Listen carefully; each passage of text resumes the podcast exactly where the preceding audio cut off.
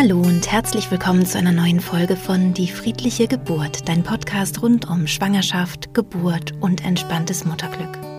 Mein Name ist Christine Graf, ich bin selbst Mama von drei Kindern und ich habe nach zwei sehr schmerzhaften und traumatischen Geburtserfahrungen eine wunderschöne, friedliche dritte Geburt erleben dürfen und daraus meine Methode, die friedliche Geburt, entwickelt. Wenn dich das interessiert, dann hör auch gerne meine ersten Folgen dieses Podcasts, da erkläre ich den Hintergrund etwas genauer. Und in dieser Folge heute soll es um meinen Besuch in der Klinik in Tettnang am Bodensee gehen. Ich wurde eingeladen, um dort die Klinik erstmal ein bisschen kennenzulernen, den Kreissaal kennenzulernen und auch um das medizinische Personal dort zu schulen. Ich habe zwei Vorträge gehalten, wir haben lange miteinander gesprochen. Diese Podcast-Folge soll euch auch einen Einblick geben in einen Klinikalltag generell und auch ja in den Alltag in dieser Klinik im Besonderen. Denn mein großer Wunsch ist es, dass wir uns begegnen, also Hebammen, Ärzte und Menschen wie ich, die eben eine Methode zur mentalen Geburtsvorbereitung entwickelt haben. Am Ende dieser Folge gibt es noch ein kleines kurzes Interview mit dem Chefarzt der Klinik Dr. Christian Fünfgeld und ich wünsche dir ganz viel Freude mit dieser Folge.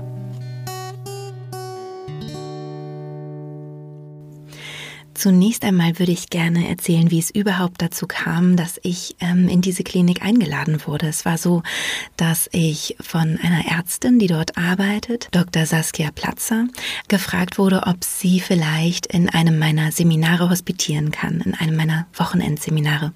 Und so war sie vor nicht allzu langer Zeit in Eichach mit dabei und hat das Seminar miterlebt und wir haben am Ende uns dann noch ähm, sehr schön unterhalten und dann hat sie mich gefragt, ob ich nicht Lust hätte, vielleicht in ihre Klinik in Tettnang zu kommen am Bodensee, um dort das Personal zu schulen. Sie hatte den Eindruck, das könnte was sein, was ähm, ja dort allen gut gefällt und einfach gut in, gut zu der Klinik passt. Wir haben dann gar nicht so viel Zeit verstreichen lassen. Ich war jetzt letzte Woche dort und ähm, habe mir tatsächlich diese Klinik ansehen dürfen. Ich war einen Tag im Kreissaal mit dabei und durfte dort die Hebamme begleiten, die dort Schicht hatte und durfte auch ein bisschen mit Saskia Platzer mitgehen. Ich durfte sogar auch ähm, ja in einer Beckenboden-Sprechstunde äh, hospitieren und dabei sein. Ja, und bin einfach sehr, sehr froh, dass ähm, ja mir auch dieses Vertrauen entgegengebracht wurde. Am Abend des ersten Tages habe ich dann meinen ersten Vortrag gehalten und am nächsten Vormittag dann meinen zweiten.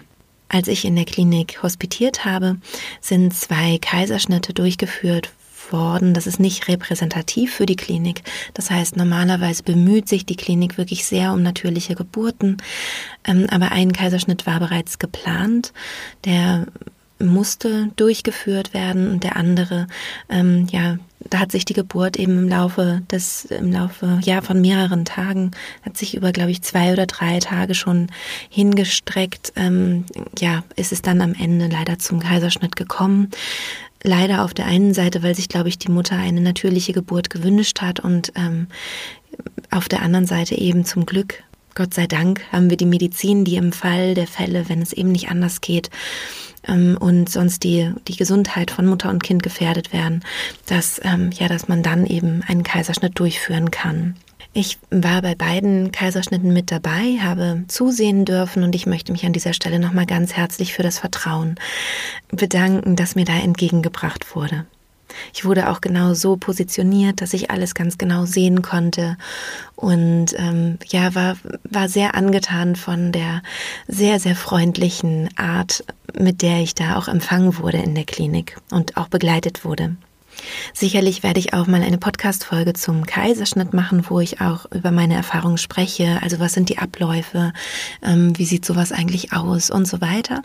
Aber ähm, das werde ich in dieser Folge nicht machen, weil mir hier ähm, etwas anderes wichtig ist. Und zwar ist mir ganz besonders wichtig, dass ähm, alle zusammenarbeiten und dass wir uns klar machen, dass wir ja alle das Gleiche wollen. Das heißt, alle Menschen, die in einer Geburtsklinik arbeiten, wollen wollen ja, dass, ja, dass Mutter und Kind sicher, geschützt, gesund die Geburt erleben können und dass es eben auch dem werdenden Papa gut geht.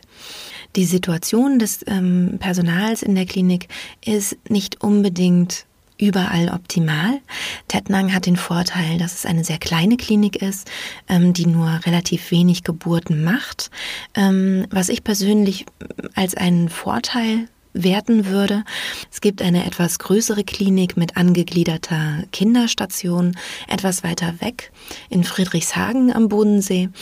Ähm, da gibt es sehr viel mehr Geburten weil es eben noch die Möglichkeit gibt, falls irgendwas sein sollte, ähm, dass eben das Kind auch in der Kinderklinik gleich versorgt werden kann.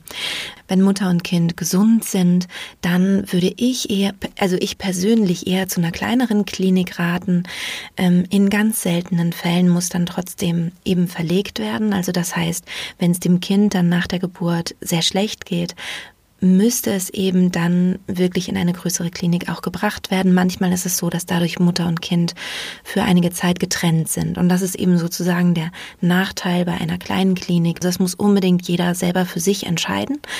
Aber der Vorteil einer kleineren Klinik ist häufig, dass ähm, das geburtsbegleitende Personal, also Hebammen und Ärzte, einfach mehr Zeit haben für die einzelne Frau. Das heißt, in einer Level 1 Klinik, wo einfach sehr, sehr viele Geburten stattfinden, ist die Gefahr recht groß, dass auch Geburten parallel stattfinden und dass vielleicht die Hebamme zum Beispiel, die Dienst mehrere Geburten gleichzeitig betreut.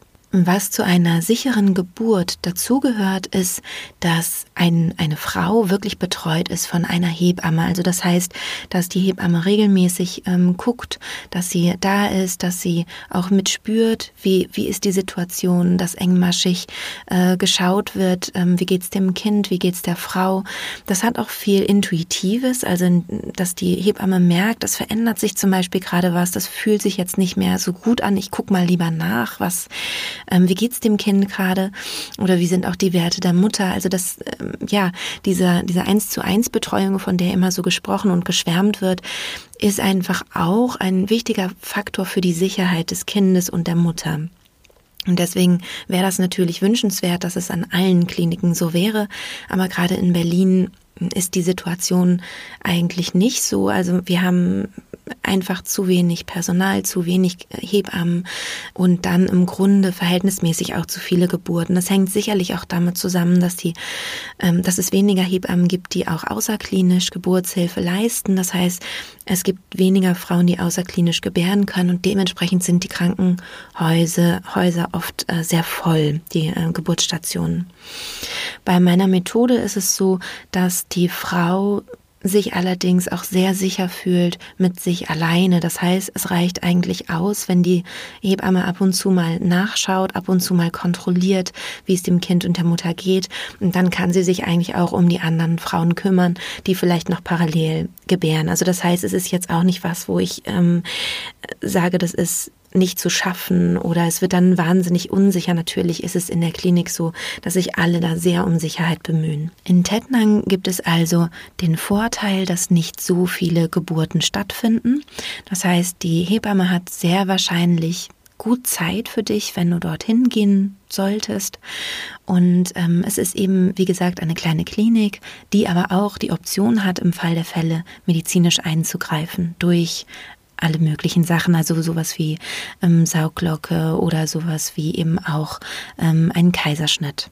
Die Klinik sieht von außen aus wie eine Klinik eben so aussieht. Ähm, man fährt dann in den zweiten Stock mit einem Fahrstuhl, kann man das machen. Und der Kreissaal dort ist auch sehr, sehr klein. Auf den ersten Blick ist es vielleicht so, dass man sagt, oh, der ist ja sehr dunkel und hat nicht so viel Licht und ist nicht so fancy oder neu, sondern das ist eben eher eine etwas ältere Klinik. Aber es gibt da einen, einen Vorteil, der total unterschätzt wird oft, denn die Kreissäle, die es gibt, die sind durch diese, durch diese ja etwas dunklere Beschaffenheit eigentlich sehr, sehr gut geeignet für Geburten, denn sie haben so etwas Höhlenartiges. Und ein höhlenartiger Raum ist der natürliche Geburtsort sozusagen für uns Menschen, wenn wir ähm, uns als Säugetier betrachten. Also im äh, Kontext von Natur ist es so, dass ähm, wir uns eben in Höhlen oder in etwas äh, Geschütztes, in einen geschützten Raum zurückziehen würden zur Geburt, also instinktiv. Das heißt, es ist gar nicht so schlecht, sondern im Gegenteil, ich finde das eher positiv, dass die Räume etwas dunkler sind und ähm, ja, wie gesagt, eben eher sowas, sowas Höhliges an sich haben. Und ich habe ja am Ende alle Hebammen kennengelernt, ähm, fand die Hebammen unglaublich ähm, sympathisch, muss ich sagen, und offen. Ich hatte das Gefühl, ähm, dass sich alle sehr darum bemühen, dass die Situation gut ist, dass es den Frauen gut geht. Ich habe Maria begleiten dürfen und ähm, ja, hatte da keine Verbesserungsvorschläge, muss ich ganz ehrlich sagen. Sie hat ähm, sehr, sehr liebevoll mit den Frauen gesprochen, ähm, war ruhig, hatte eine ganz ruhige Ausstrahlung, ähm, hatte immer ein Lächeln auf den Lippen, war sehr respektvoll und angenehm auch den äh, werdenden Vätern gegenüber und ja, da kann ich nur sagen, ähm, eine Hebamme, wie ich sie mir wünschen würde, muss ich ganz ehrlich sagen. Ich bin ja eigentlich nach Tettnang gefahren, um auch mal den Perspektivwechsel zu machen, um mal zu gucken, ja, wie ist eigentlich der Alltag von Hebammen und Ärzten und mit welchen Herausforderungen sind sie vielleicht auch ähm, konfrontiert. Während ich jetzt in Tettnang war, habe ich mir halt auch über diese Frage sehr viele Gedanken gemacht. Und ich glaube, dass einfach die Situation für eine Frau, die gynäkologisch untersucht wird oder die ein Kind bekommt, eine vollkommen andere ist als die von Ärzten oder Hebammen in einem Krankenhaus. Denn ähm, im Krankenhaus ist es ja ein Routineablauf äh, und Zustand, auch eine, eine nackte Frau zu sehen zum Beispiel oder sie gynäkologisch un zu untersuchen. Das ist halt etwas ganz Normales, ein normaler Teil der Arbeit. Und alles, was wir täglich immer wieder tun und was einfach auch eine gewisse Routine hat, ähm, ist eben nicht mehr so, da wird nicht mehr so empfunden wie das allererste Mal, wo man da war. Also das heißt, wenn ich das allererste Mal im OP bin und einen Kaiserschnitt sehe, dann ist das für mich natürlich eine wahnsinnig bewegende Situation und ähm, für die Frau und, und den werdenden Papa natürlich auch oder noch viel mehr als für mich. Aber für alle anderen, die im OP sind und arbeiten, ist es eben ein Arbeitsprozess. Genauso auch bei einer gynäkologischen Untersuchung. Für mich ist das als Patientin etwas ganz Besonderes. Ich bin vielleicht aufgeregt vor dem Termin und mir ist es vielleicht auch unangenehm. Da gibt es auch vielleicht Schamgefühle oder ähm, ja einfach Gefühle vielleicht auch von, von Angst oder so. Und für den Arzt oder die Ärztin ist so eine Untersuchung eben, ja, wirklich Alltag, Routine und da wird eben untersucht und das kann dann eben auch so, so rüberkommen, als wäre das in irgendeiner Weise kühl. Und ich glaube, da geht es um eine gewisse Distanz, die auch im Laufe der, der Arbeitsroutine und im Laufe der Zeit entstehen kann, ähm, die ich gut verstehen kann und ich glaube auch, dass die für die Ärzte und Ärztinnen auch in gewisser Weise wichtig ist, weil eben auch manchmal Dinge nicht so verlaufen, wie sie sich das wünschen. Und wenn sie zu empathisch reingehen, dann ist es vielleicht auch problematisch oder vielleicht gibt es einen stressigen Alltag und dann ist es auch wieder ähm, problematisch. Und da, glaube ich, gibt es generell Verbesserungsbedarf in der Kommunikation vielleicht. Also, dass man ähm, da vielleicht nochmal einen Perspektivwechsel einnimmt von beiden Seiten, also sowohl von Seiten der Ärzte als auch von Seiten der Patienten, dass man ein bisschen mehr Verständnis hat für die unterschiedliche Richtung, aus der man sozusagen kommt. Und hier ist es eben so, dass die Hebammen auch wirklich das Sagen haben im Kreissaal. Dr. Fünfgeld hat es auch betont, dass er meinte, die Hebammen sind wirklich die Chefs im Kreissaal. Er wird ähm, dazugerufen oder eben eine andere Ärztin oder ein anderer Arzt, wenn eine Situation ähm, zu einem Notfall wird, wenn man eben Hilfe nochmal braucht von außen. Und da geht es eben tatsächlich oft um Tempo. Ähm, es geht oft auch um Abläufe, um Krankenhausabläufe, denen sich dann die Frau vielleicht auch in gewisser Weise unterwerfen muss, weil es nicht anders geht. Zum Beispiel ist vielleicht gerade der Anästhesist noch im OP, kann jetzt gerade keine PDA legen oder ne, man muss da vielleicht noch ein bisschen warten und so weiter. Also da gibt es einfach auch Klinikabläufe, äh, denen sich da Frauen auch ähm, ja auch fügen müssen. Es geht einfach nicht anders. Ja und es gibt eben unter den Ärzten, die vielleicht auch dazukommen, weil es da, ähm, ja, weil eben da Hilfe gebraucht wird, auch unterschiedliche ähm, Charaktere, unterschiedliche Ärzte und Ärztinnen und manche sind lauter, sage ich mal, als andere. Ähm, in dieser Klinik ist es so, also in Tettnang, ähm, dass sie ja von mir auch geschult wurde und dass ich davon ausgehe, dass ja, dass alle, auch Ärztinnen und Ärzte bei einer Geburtssituation, wenn ihr kommt und sagt, ihr habt euch mit der friedlichen Geburt vorbereitet, ähm, dass einfach alle dann sehr ruhig arbeiten werden und ähm, darauf achten, dass keine Tür schlägt und so weiter und so fort. Aber ganz wichtig, es ist auch nicht schlimm, wenn Ärzte jetzt lauter werden, eine Tür schlägt oder irgendwas. Manchmal ist es kaum zu vermeiden, weil es einfach so schnell gehen muss zum Beispiel. Oder vielleicht ähm, ist auch der Alltag gerade so stressig, dass ähm, da nicht drauf eingegangen werden kann, dass das vielleicht auch ähm, die, das Bewusstsein dafür vielleicht gerade nicht so da war und äh, einem die Tür quasi aus der Hand gerutscht ist. Das ist alles nicht weiter schlimm. Das wird in meinem Kurs mit Hilfe von Hypnosen ja auch verändert, also dass dann eben das Schlagen der Tür dann eher als beruhigend wahrgenommen wird. Es gibt aber sicher allgemeinen Verbesserungsbedarf in der Kommunikation, aber auch auf der anderen Seite bei den Frauen die, und Paaren, die in die Klinik kommen. Denn ähm, ich habe jetzt gerade noch mal eine Dokumentation gesehen, die ich auch sehr, sehr spannend fand, wo eine Ärztin sagte, dass das große und größte Problem der Ärzte ist, dass ein generelles Misstrauen gegenüber Ärzten vorherrscht. Und dadurch, dass dieses Misstrauen da ist, also arbeitet ihr jetzt hier überhaupt in meinem Sinne, Hygiene und so weiter, dass dieses Misstrauen da ist, sind Ärzte dazu verpflichtet, wirklich alles ganz akribisch zu dokumentieren, was sie machen, was ja auch gut ist, also bin ich gar nicht gegen, aber eben immer mit dem Hintergedanken, was ist, wenn ich verklagt werde, wie mache ich das so, dass da keine Lücke ist, dass da, ähm, dass ich auf jeden Fall auf der sicheren Seite bin. Und das ist nicht unbedingt in allen Fällen vielleicht für diese ganz spezielle Frau, diese ganz spezielle Familie und diesen ganz speziellen Fall die allerbeste Lösung. Das heißt also, die, die Ärzte und Ärztinnen sind eben in dieser Diskrepanz, dass sie sagen, ich habe den Eindruck, das und das wäre jetzt die ähm, bessere Möglichkeit. Zum Beispiel, wir könnten jetzt der Frau noch ein bisschen mehr Zeit geben. Ich habe das Gefühl, das würde sich dann von alleine regeln. Aber wenn ich das jetzt hier dokumentiere, also wenn jetzt hier dokumentiert ist, so und so vier Stunden habe ich gewartet und dann ist irgendwas, dann komme ich eben in die Bredouille, dass ich das im schlimmsten Fall vor Gericht erklären muss und das aber dann nicht gut genug kann. Also was nochmal, was nochmal, glaube ich, ganz wichtig ist zu verstehen, ist, dass die Verantwortung für die Gesundheit der Frau und des Kindes zu 100 Prozent bei Ärzten liegt, ähm, sobald ihr die Klinik betretet. Beziehungsweise, wenn ihr in einen Kreissaal geht, liegt die Verantwortung bei der Hebamme. Und sobald ein Arzt dazukommt, geht diese Verantwortung über ähm, auf den Arzt. Also der Arzt oder die Ärztin sind die, ähm, die die meiste Verantwortung tragen, ähm, weil sie ja auch im Falle einer Komplikation gerufen werden. Das heißt, sie müssen 100 Prozent sicher sein, dass sie ihre Arbeit ähm, so machen, dass sie sich und, und äh, ihre, ihre, ihre Zulassung sozusagen nicht gefährden. Ich denke, wenn, wenn wir Patientinnen, wenn wir, wenn wir Frauen und auch die Partner schon im Vorgespräch einfach oder auch überhaupt so generell signalisieren, wie dankbar wir auch sind, dass es eben Ärzte und Ärztinnen gibt, die diese Verantwortung tragen und diesen Beruf machen, ähm, kann sich da auch mit der Zeit was verändern.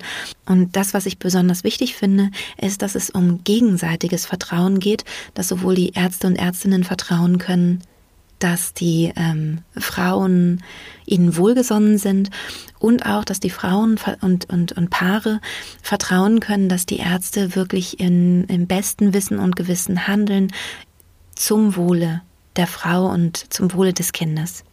Manchmal passiert auch für die Frau ähm, da etwas Negatives, ähm, zum Beispiel wenn sie nicht versteht, warum in gewisser Weise gehandelt wird. Ich äh, gebe jetzt einmal ein Beispiel. Angenommen, die Frau merkt, ich, ich brauche jetzt Hilfe, ich brauche eine PDA. Es steht aber schon fest, es wird einen Kaiserschnitt geben. Dass dann ein Anästhesist Zeit hat und vielleicht sagt, ähm, ich mache jetzt keine PDA mehr, ähm, wir müssen jetzt noch eine Stunde warten und dann gibt's den Kaiserschnitt und die Spinalanästhesie. Da könnte man ja sagen, ja, warum lässt man die Frau da leiden ohne PDA? Und das ist auch nachvollziehbar und ich finde das auch grenzwertig, muss ich ganz ehrlich sagen. Also da muss man wirklich schauen, wie schlecht geht's der Frau, kann man ihr irgendwie helfen, was ist da, was ist da machbar. Aber in diesem Fall könnte es zum Beispiel sein, dass der Anästhesist denkt, eine PDA ist nicht ganz so sicher wie eine Spinalanästhesie. Das heißt, manchmal ist es so, wenn wir die PDA dann aufspritzen für den Kaiserschnitt, also damit eine komplette Betäubung ähm, erreicht wird, kann es sein unter Umständen, dass die Frau immer noch was spürt. Und wenn das so ist, können wir nicht noch weiter und weiter aufspritzen, sondern dann muss es tatsächlich zu einer Vollnarkose kommen. Ähm, das wird dann auch gemacht. Also man muss, muss keine Angst haben jetzt vor einem, vor so einem Kaiserschnitt. Also es würde dann in dem Fall eine Vollnarkose gemacht werden, aber eine Vollnarkose hat ja nochmal andere Risiken für die, für die Frau und ähm, ist ja auch wahrscheinlich nicht das, was sich die Frau jetzt gewünscht hat, weil sie nicht nach der Geburt direkt ihr Kind haben kann. Das heißt, der Anästhesist muss abwägen, was mache ich, weil die Spinalanästhesie ähm, sehr, sehr ähm, sicher ist. Das heißt, da ist dann wirklich eine komplette Betäubung. Die Frau kann auch ihre Beine nicht mehr bewegen. Das ist einfach richtig gelähmt und ähm, sie kann dann dementsprechend auch nicht spüren und die Gefahr, dass die Frau dann eine Vollnarkose bekommen muss, ist sehr gering. Das heißt also, ähm, da muss dann der Anästhesist abwägen, hält die Frau das jetzt noch aus, bis der OP fertig ist, sodass wir dann eine Spinalanästhesie machen können oder nicht. Und da fehlt sicherlich manchmal dann auch ähm, das Wissen. Also, dass die Frau weiß, ähm, ah, okay, das wird jetzt aus den und den Gründen gemacht wo ich dann denken würde, es macht mehr Sinn, die Frau dann aufzuklären, warum jetzt gewartet wird und dann eine Spinalanästhesie gesetzt wird. Ähm, davon gibt es natürlich tausende von Beispielen ähm, in unterschiedlichsten Fällen. Also da wäre immer auch gut, wenn der, wenn der Partner dann nochmal nachfragt, warum wird es so gemacht, kann man nicht jetzt vielleicht helfen? Und dass dann die Frau auch mitentscheiden kann und sagen kann, das Risiko gehe, gehe ich aber ein, mir geht's so schlecht, ich möchte jetzt eine PDA haben und ähm, dann ist es eben so. Wenn es dann, wenn ich dann eben doch eine Vollnarkose, dann muss es eben so sein. Was aber auch helfen würde, wäre, wenn man grundsätzlich mehr Vertrauen hätte. Also wenn man wüsste, okay, wenn es jetzt so gemacht wird, dann kann ich eigentlich davon ausgehen oder ich kann davon ausgehen, dass es zu meinem Besten und zum Besten meines Kindes so entschieden wird.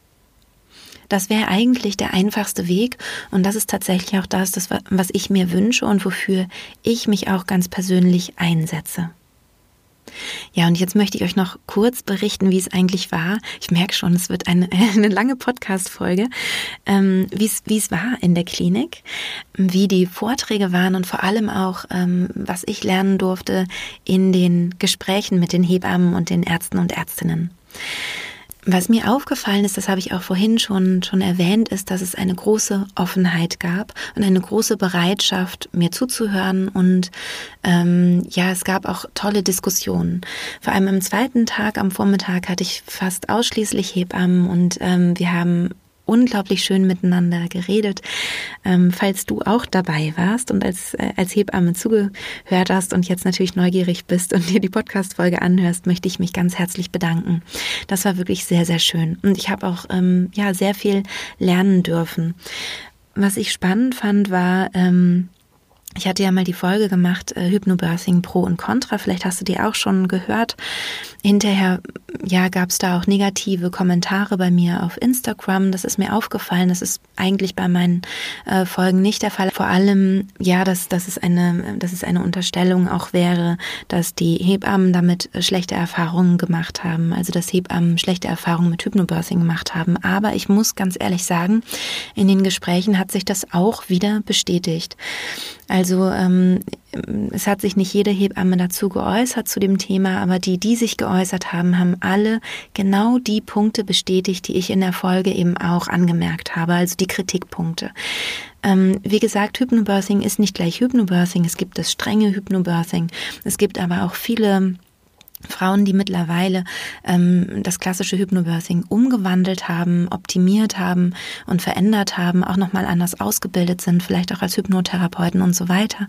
Das heißt, ich will auch Hypnobirthing nicht über einen Kamm scheren, absolut nicht. Aber jetzt in den Gesprächen kam eben auch wieder, ja, kamen einfach wieder die gleichen Kritikpunkte.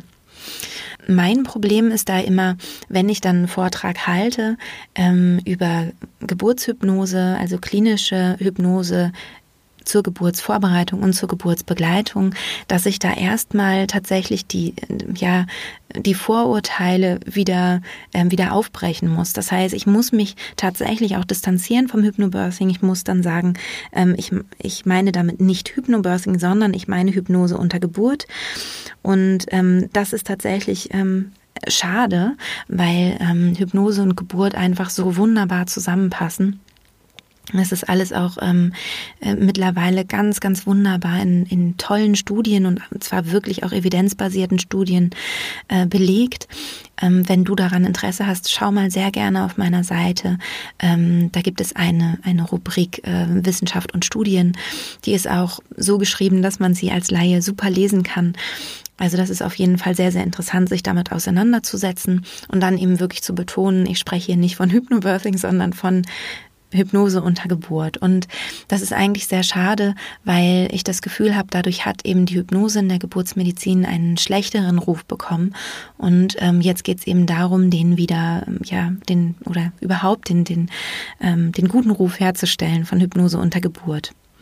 Ich glaube aber, das ist mir sehr, sehr gut gelungen. Wir hatten wirklich auch fröhliche Gespräche dann am Ende und ähm, ja, uns, uns gut verstanden.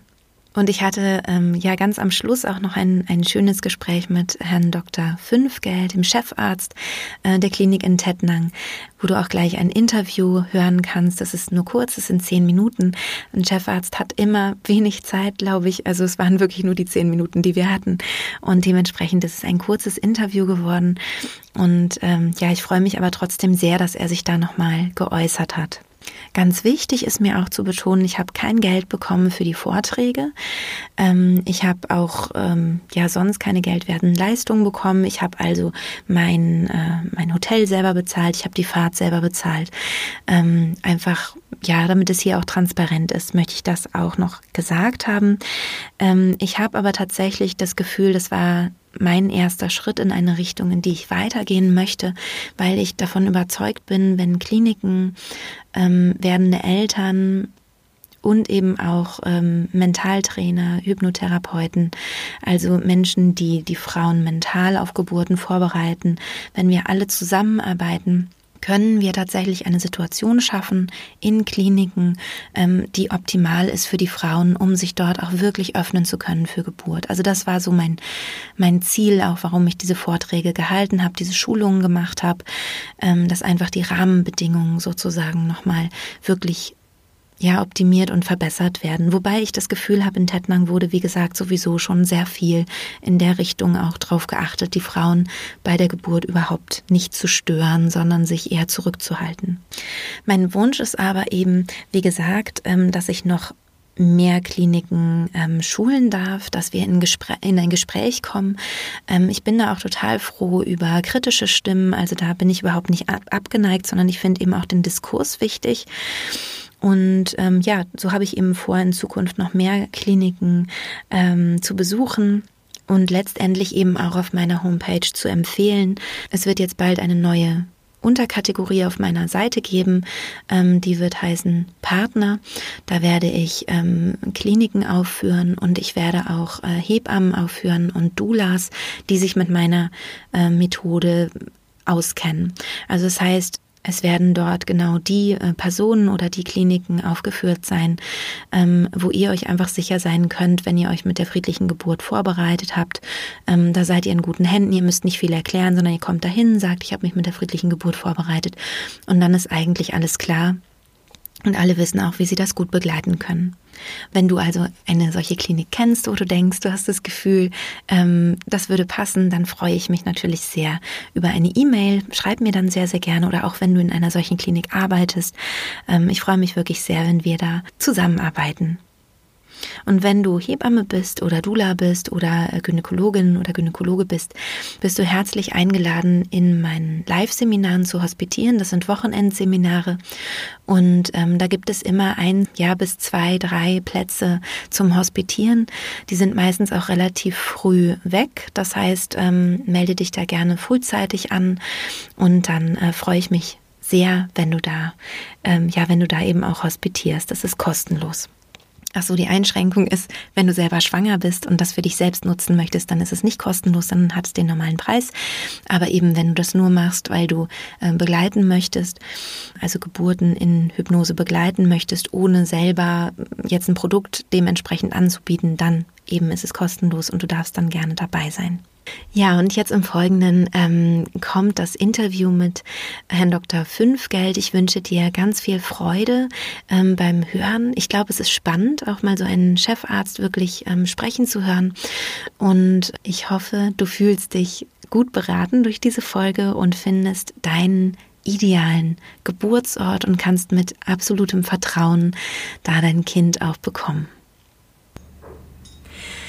Ja, vielen Dank, Herr Dr. Fünfgeld, dass ich hier sein durfte die letzten beiden Tage. Ich fand es sehr, sehr spannend, Ihre Klinik kennenzulernen, auch Sie persönlich kennenzulernen. Und ähm, mich würde sehr interessieren, wie Sie das einschätzen als Chefarzt dieser Klinik, was man tun kann, damit sich die Frauen öffnen für die Geburt in einer Klinik oder auch ganz speziell in Ihrer Klinik.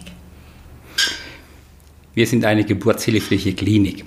Geburtshilfe heißt, der Grundgedanke ist, den Frauen zu helfen. Ja. Die Geburt ist an für sich ein natürlicher Vorgang, geht auch ohne Medizin. Aber wir wissen auch, es gibt gewisse Restrisiken. Manchmal ist die Geburt schwerer, manchmal ist sie einfacher und läuft von alleine. Unsere Aufgabe ist es, zu helfen, wenn die Frau es nicht alleine kann. Da haben wir die Hebammen, die der Frau die ganze Zeit beistehen und sie betreuen und wir haben eben die Ärzte für den Fall, dass das nicht reicht oder eine Gefährdung für Mutter und Kind eintritt. Inwiefern haben Sie denn das Gefühl, dass Sie sich von anderen Kliniken unterscheiden? Also warum würden Sie vielleicht einer Frau sagen, in Tettnang, das ist, das ist eine gute Wahl? Also die meisten Kliniken machen eine gute Geburtshilfe. Die Schwerpunkte sind oft ein bisschen unterschiedlich. Wenn ich eine große Kinderklinik habe, dann habe ich viele Entbindungen, wo Risiken für das Kind bestehen. Wir sind eine Klinik, die vor allen Dingen für die normale Geburt da sind. Frauen, die möglichst normal entbinden wollen, eigentlich wie zu Hause, aber mit Netz und doppeltem Boden, mit der Sicherheit einer Klinik, dass wenn irgendein Problem auftritt, dass man eben eingreifen kann. Das heißt, wir versuchen eigentlich eine Atmosphäre zu schaffen, wo die Frau und der Mann sich wohlfühlen, wo sie entspannen können und wo sie wissen, draußen vor der Tür stehen Leute, die im Zweifel helfen können. Super. Ja, sehr schön. Was, was ich auch beobachtet habe, ist, dass die Hebamme, die ich begleiten durfte, gestern sehr, sehr einfühlsam auch äh, gesprochen hat. Eine ganz tolle ähm, Art hatte, auch ihre Sprache zu wählen und ähm, wo ich so merkte, dass die Frauen sich sicher sehr wohlfühlen können. Wir haben Hebammen, die nicht nur in der Klinik arbeiten, sondern fast alle betreuen die Frauen auch schon in der Schwangerschaft oder nach der Schwangerschaft. Mhm. Zwar nicht immer die gleiche Patientin, aber die Hebammen haben sehr viel Erfahrung, wie Frauen vor der Geburt fühlen, welche Ängste da sind und vorhanden sind. Und sie betreuen die Frauen im Wochenbett und arbeiten auch die Geburt ein bisschen auf, wenn es nicht ganz so optimal lief und sprechen mit den Frauen und kriegen so auch mit, wie die Paare die Geburt erlebt haben. Mhm. Ja, wenn ich jetzt nur in der Klinik bin, sehe ich nur die wenigen Stunden der Entbindung. Und wenn ich die Frauen davor und danach sehe, was eben unsere Hebammen die meisten tun, dann sehen sie das ganzheitlicher und man lernt ja auch daraus. Wenn eine Frau sagt, das war sehr unangenehm oder das war ganz toll, mhm. und so ist es ein kontinuierlicher Verbesserungsprozess. Super, ja, sehr schön. Was würden Sie sich denn für die Geburtshilfe allgemein wünschen? Gibt es da was? Ich würde mir wünschen, dass die Paare den Geburtshelfern, das heißt Ärzten und Hebammen, vertrauen, dass wir eigentlich nur Gutes wollen. Wir wollen ein gutes Ergebnis. Wir wollen ein gesundes Kind, eine gesunde Mutter und wenn möglich noch ein schönes Geburtserlebnis, obwohl das nicht immer äh, nur schön ist, sondern auch mal schmerzhaft sein kann. wenn die Paare mit Misstrauen in die Klinik gehen und sagen, oh, die könnten mir was Böses tun oder die möchten nur einen Kaiserschnitt machen oder die möchten nur irgendwie Medizin machen, dann äh, ist das nicht hilfreich, weil ja. das führt zu Verkrampfungen und Verspannungen und ich denke, es ist ein Miteinander aller Beteiligten und deswegen wünsche ich mir eigentlich, dass die Frauen sich über die Geburt informieren, sich auch vorbereiten, dass sie dann aber, wenn sie in den Kreissaal kommen, eben mit den anwesenden Helfern reden, aber dass man einfach ein, sieht, es ist ein Zusammenarbeiten. Genau, ja, das wünsche ich mir auch sehr. Es gibt manchmal die Befürchtung, dass ähm, ja, dass es Schwierigkeiten geben könnte finanzieller Art, wenn die Klinik nicht genug Kaiserschnitte hat, weil ja ein Kaiserschnitt besser vergütet wird als eine natürliche Geburt. Ähm, da würde ich auch sehr gerne die Angst vornehmen, also dass man aus finanziellen Gründen sozusagen Kaiserschnitte macht in Kliniken. Wie sehen Sie das denn? Also ich habe nicht den Eindruck, dass das die Motivation in Deutschland ist für einen Kaiserschnitt. Wir, also bei uns, wir machen nur Kaiserschnitte, wenn es nötig ist. Und wenn man jetzt mal die Anzahl der Kaiserschnitte, die in Deutschland irgendwo bei 30 Prozent liegt, betrachtet, dann muss man sagen, etwa 10 Prozent sind unbedingt erforderlich, weil das Kind mhm. nicht durchpasst, weil es falsch liegt oder weil das Kind ähm, eine völlig äh, falsche Lage hat. Ne? Mhm. Dann haben wir etwa 10 Prozent der Kaiserschnitte, die machen wir deshalb, damit das Kind keine zu schwere Geburt mit Folgeschäden hat. Mhm. Ja. Und dann haben wir noch die letzten 10 Prozent, die eventuell vermeidbar wären. Mhm. Ja, das sind aber die Fälle, wo natürlich dann ähm, das Zusammenspiel sehr wichtig ist. Ob eine Frau zu stark verkrampft oder ob sie mit den Schmerzen nicht zurechtkommt oder ob manchmal auch die organisatorischen Voraussetzungen in der Klinik nicht da sind, dass keine nicht die Geburtshilfe nachts da sind, die die meiste Erfahrung haben. Mhm. Ja. Und deshalb freue ich mich eben, dass wir in Tettnang rund um die Uhr ein derzeit ein sehr erfahrenes Team haben, mhm. hochmotivierte Mitarbeiter, Ärzte und Hebammen, sodass wir versuchen, eben die richtigen Kaiserschnitte zu machen, die tatsächlich unvermeidbar sind und mhm. ansonsten mhm. versuchen, eine normale Geburt zu ermöglichen. Super, ja, vielen Dank. Sie sind ja ähm, Spezialist ähm, für den Beckenboden. Ich bin auch ganz froh, weil ich gestern äh, mal bei einer Beckenboden-Sprechstunde mit dabei sein durfte und natürlich da auch ganz viel gelernt habe. Ähm, es gibt ja die Gefahr für Frauen nach Geburten, ähm, ja, später dann vielleicht auch eine Inkontinenz zu entwickeln, ähm, eine Gebärmutterabsenkung zum Beispiel. Und mich würde jetzt interessieren, ähm, ob Sie vielleicht etwas haben für meine Hörerinnen, was sie tun können präventiv, ähm, damit der Beckenboden möglichst ähm, ja gut durch die Geburt geht, beziehungsweise vielleicht kann man den schon vorher stärken oder wie ist es auch mit Beckenbodentraining? Ich habe gestern in der Sprechstunde gehört, dass Sie das auch empfohlen haben. Vielleicht mögen Sie dazu auch noch was sagen. Die Geburt ist eine Belastung für den Beckenboden. Ne? Mhm. Der Beckenboden besteht aus Muskulatur und sehr viel Bindegewebe und Bändern, die Gebärmutter und Scheide am Ort halten. Mhm. Und unter der Geburt wird das Gewebe maximal gedehnt und nach der Geburt hat der Körper die Fähigkeit, das Ganze wieder zurückzubilden und dass es alles wieder straffer wird. Ähm, man kann relativ gut die Muskulatur trainieren. Ne? Und es ist vor allen Dingen wichtig nach der Entbindung. Mhm. Nach ein paar Wochen nach der Entbindung die Muskulatur zu trainieren. Es ist auch gut, wenn man es im Vorfeld schon trainiert. Eigentlich muss man es lebenslang die Muskulatur trainieren. Das Bindegewebe kann man nicht trainieren. Ja? Mhm. Und da gibt es eben unterschiedliche Veranlagungen. Es gibt eben Frauen, die haben von Natur aus ein etwas schwächeres Bindegewebe, das wird überdehnt und es zieht sich nach der Geburt nicht immer zusammen. Mhm. Man kann aber als Ausgleich dafür die Muskulatur etwas mehr trainieren. Mhm. Aber manchmal bleiben doch Folgeschäden, manchmal eben Inkontinenz oder eine Senkung. Man kann noch was tun, das ist nach der Entbindung sich nicht zu stark belasten. Der mhm. Körper braucht etwa sechs Monate, um das Gewebe wieder richtig zu straffen. Und da ist eine gewisse körperliche Schonung, also nicht zu schwer heben, sicher auch sinnvoll. Mhm. Und wenn dann tatsächlich Folgeschäden sind, sind wir heute in der Lage, eben als Beckenbodenzentrum eben zu helfen. Ja. Manchmal mit Pessaren, manchmal auch operativ, je nachdem, mit Beckenbodentraining, ähm, das wieder zu verbessern, die Funktion zu verbessern. Ne? Genau.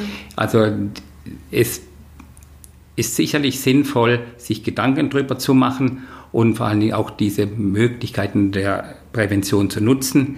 Aber es ist kein Grund, jetzt im Normalfall deswegen einen Kaiserschnitt durchführen zu lassen, nur als Prävention mhm. vor Beckenbodenschäden. Ja. Bei extrem großen Kindern oder irgendwelchen ungewöhnlichen Beckenformen macht es einen Sinn, im Vorfeld mit dem Geburtshelfer das abzusprechen. Ja. Vielen, vielen Dank, Herr Dr. Fünfgeld, dass Sie sich die Zeit genommen haben, jetzt auch noch extra für dieses Interview. Mhm. Und äh, ich wünsche Ihnen und Ihrer Klinik mhm. weiterhin ganz viel Erfolg und alles Gute. Sehr gerne. Es hat mich sehr gefreut, dass Sie uns besucht haben, diese zwei Tage, und uns über Ihre Möglichkeiten der Geburtsvorbereitung informiert haben. Ja, danke schön. Ja, vielen Dank fürs Einschalten. Vielen Dank, dass du zugehört hast und dran geblieben bist. Ähm, ich hoffe, das war spannend für dich und du hast nochmal einen anderen Einblick bekommen in einen Klinikalltag. Ich möchte mich auch nochmal ganz herzlich ähm, bei der Klinik in Tettnang bedanken. Vor allem Herr Dr. Fünfgeld hat mir sehr viel Vertrauen entgegengebracht, bevor er mich kennengelernt hat. Und ich möchte mich auch bei Dr. Saskia Platzer von Herzen bedanken, ähm, dass sie sich die Mühe gemacht hat, sich wirklich mit meiner Methode auseinanderzusetzen und mich dann eben auch eingeladen hat in die Klinik. Ich finde das ganz großartig und ich glaube, dass wir da ja wirklich etwas in der Geburtsmedizin verbessern können dadurch und ja gemeinsam einfach die besten äh, Voraussetzungen schaffen können, dass Frauen möglichst positive Geburtserfahrungen machen. Vielen, vielen Dank. Wenn du Anregungen hast, wenn du Fragen hast, wenn du dich dann mit mir auch auseinandersetzen möchtest, dann schreib mir doch gerne auf Instagram oder auch auf Facebook. Ich werde da wieder die heutige Folge posten, also ein, ein Bild posten oder einen Beitrag erstellen. Ähm, und darunter freue ich mich immer sehr, wenn wir in, äh, in Kontakt kommen. Du kannst meinen Podcast gerne abonnieren. Du ähm, darfst mir natürlich auch gerne folgen bei Instagram oder bei Facebook. Und ja, ich wünsche dir jetzt alles Gute und bis bald, deine Christine.